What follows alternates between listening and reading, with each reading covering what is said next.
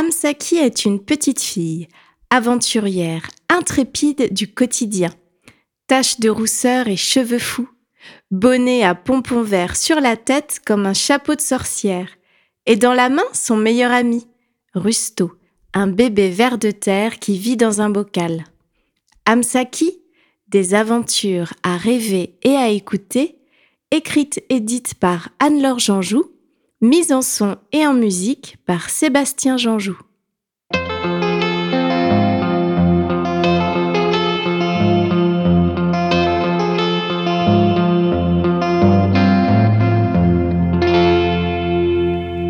Deuxième aventure, un vent de colère.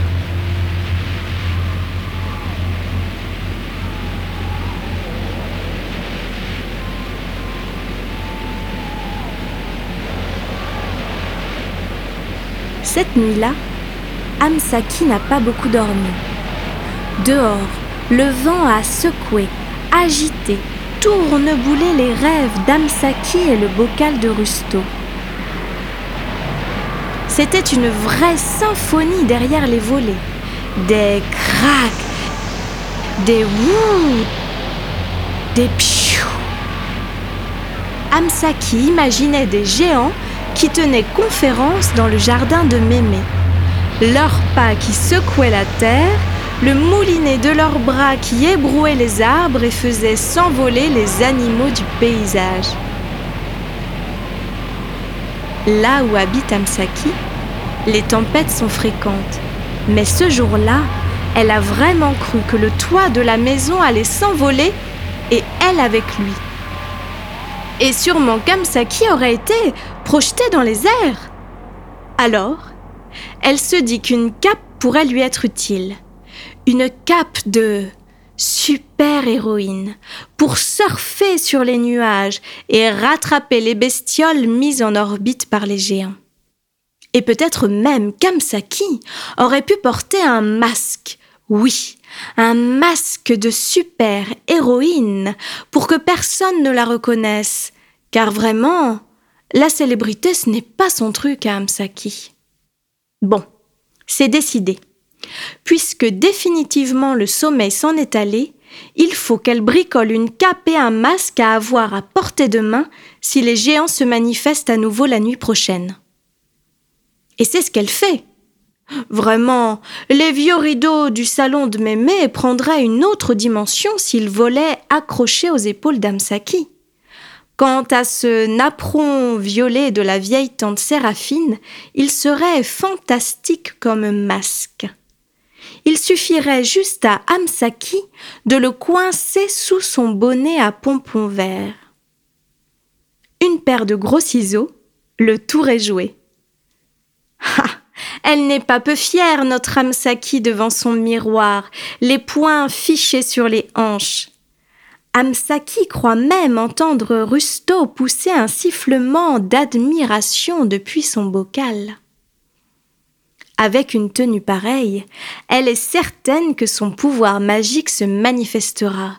Mais pas le temps d'y réfléchir. Amsaki entend Mémé hurler depuis le salon. Le devoir nous appelle, cher ami, qu'elle dit à Rusto.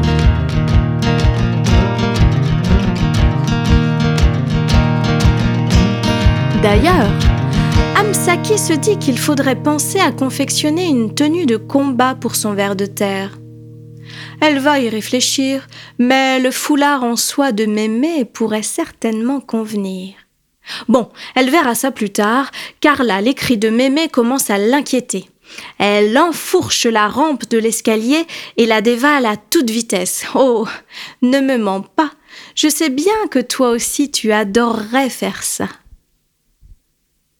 Et voici Amsaki prête à défendre Mémé contre ces affreux géants des vents. Mais là, mais là, Amsaki est surprise. On dirait que c'est Mémé qui se transforme en géante. Elle a sa voix qui grossit et ses yeux aussi. Et sa bouche commence à montrer ses dents. Bon, Amsaki voit bien qu'il en manque un peu, mais elles sont tout de même un peu effrayantes. Amsaki a même l'impression qu'il sort de la bouche de Mémé un ou deux gros mots. Bon, Amsaki s'aperçoit en fait qu'elle est en train de se faire gronder. Et plutôt fort. Il faut dire qu'elle n'est pas habituée à se faire gronder Amsaki, car Mémé est plutôt compréhensive ordinairement. Et là, elle ne comprend plus rien. Mémé ne la félicite même pas d'avoir eu l'idée de la sauver des méchants. Et la voilà maintenant qui pleure en disant qu'elle ne retrouvera jamais des rideaux aussi beaux. Ah, ça c'est vrai, que ce gros velours recouvert de fleurs orange et noires est plutôt saillant. Amsaki sent qu'il se passe quelque chose dans son ventre, et sur ses joues aussi, et dans sa gorge. C'est comme si quelqu'un lui grattait le dedans et le dehors avec un cactus. Elle a l'impression que des gros cris veulent s'échapper de sa bouche, des cris qui piquent la gorge et les oreilles. Tu les connais bien, ceux-là, hein? Et puis, que des pépites d'eau ont envie de jaillir du coin de ses yeux. Mais finalement, rien ne sort. Amsaki n'arrive plus à réfléchir. Elle oublie Rustola et se met à courir. Elle ne sait pas vers où, mais elle court. Amsaki est maintenant à l'extérieur de la maison. Elle court encore et ne sait plus si elle est en colère contre Mémé qui vraiment ne comprend rien à rien, ou bien en colère contre elle-même, car elle a rendu triste sa Mémé. Si Amsaki pouvait se voir à ce moment précis, elle se rendrait compte que sa cape est plutôt réussie quand elle vole au vent. Pourtant, elle décide de la dénouer et de laisser tomber ce bout de rideau qui ne lui a apporté que des ennuis. Dehors, le jour s'est levé il n'y a pas longtemps. L'herbe est encore mouillée et parsemée de feuilles arrachées aux arbres le vent de la nuit.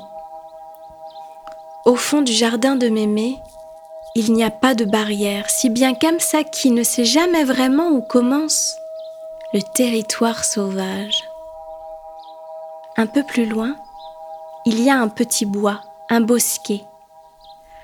Amsaki aurait encore envie de pleurer, car la tempête a fait des dégâts. Certains arbres ont été arrachés et sont couchés au sol, morts. S'ils avaient eu des yeux, Amsaki croit qu'elle aurait aimé les leur fermer, comme dans les films. Oh Amsaki s'est arrêtée. Elle entend des grognements. Bon là, elle a un peu peur quand même, et elle regrette d'avoir laissé tomber sa cape. Mais de toute manière, et là, Amsaki réfléchit à toute vitesse, de toute manière, elle se dit qu'elle n'est pas vraiment certaine qu'elle arriverait à décoller avec cette cape. C'est vrai, le velours, il faut se l'avouer, ça n'est pas un tissu léger, léger. Amsaki prend le temps d'écouter.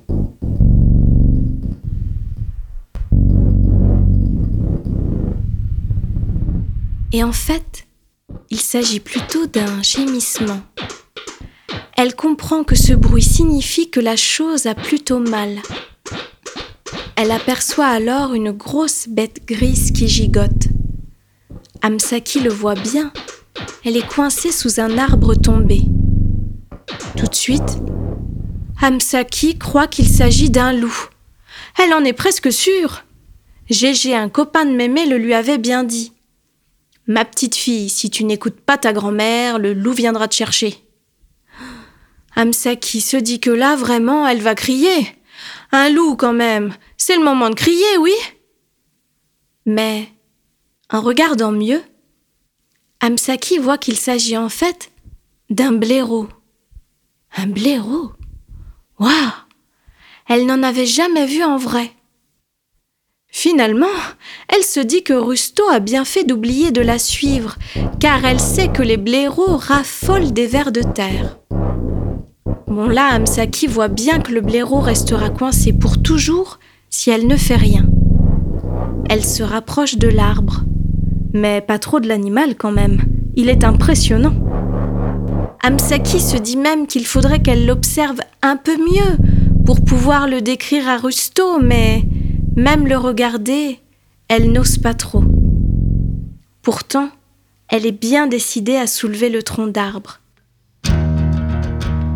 Elle se souvient de ses cours de gym, elle écarte les jambes, plie les genoux, attrape le tronc. Ah, mais rien ne bouge Le blaireau ne bouge plus non plus, lui d'ailleurs.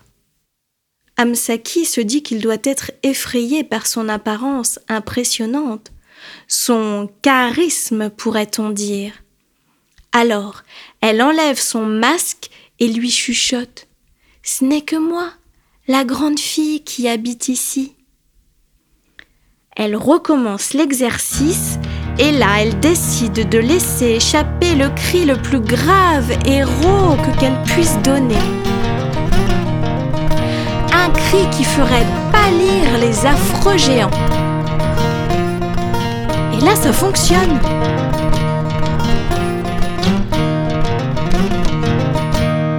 Son petit corps tremble un peu comme une feuille, mais Amsaki soulève suffisamment l'arbre pour que le blaireau décampe et disparaisse dans son terrier. Alors, Amsaki lâche le tronc d'arbre, s'y assoit et se met à pleurer. Mais pleurer de joie, car elle est certaine qu'il s'agissait d'une maman ou d'un papa blaireau qui allait retrouver ses petits. C'est alors que Mémé arrive. Oh, on dirait même qu'elle sourit un peu, Mémé. Elle s'assoit à côté d'elle et remet sur les épaules d'Amsaki la cape qui était tombée par terre. Mémé dit qu'elle trouve que ces fenêtres sont assez jolies, euh, toutes nues finalement. Elle pense aussi à voix haute qu'elle a de la chance d'avoir une Amsaki qui pourrait lui sauver la vie. Avec ou sans rideau sur les épaules, hein? Hum. Décidément, elle comprend toujours tout cette mémé. Aujourd'hui, Amsaki a appris que son pouvoir magique ne réside peut-être pas dans un costume en velours, mais aujourd'hui, elle a compris bien d'autres choses. À bientôt pour une nouvelle aventure de Rusto et d'Amsaki.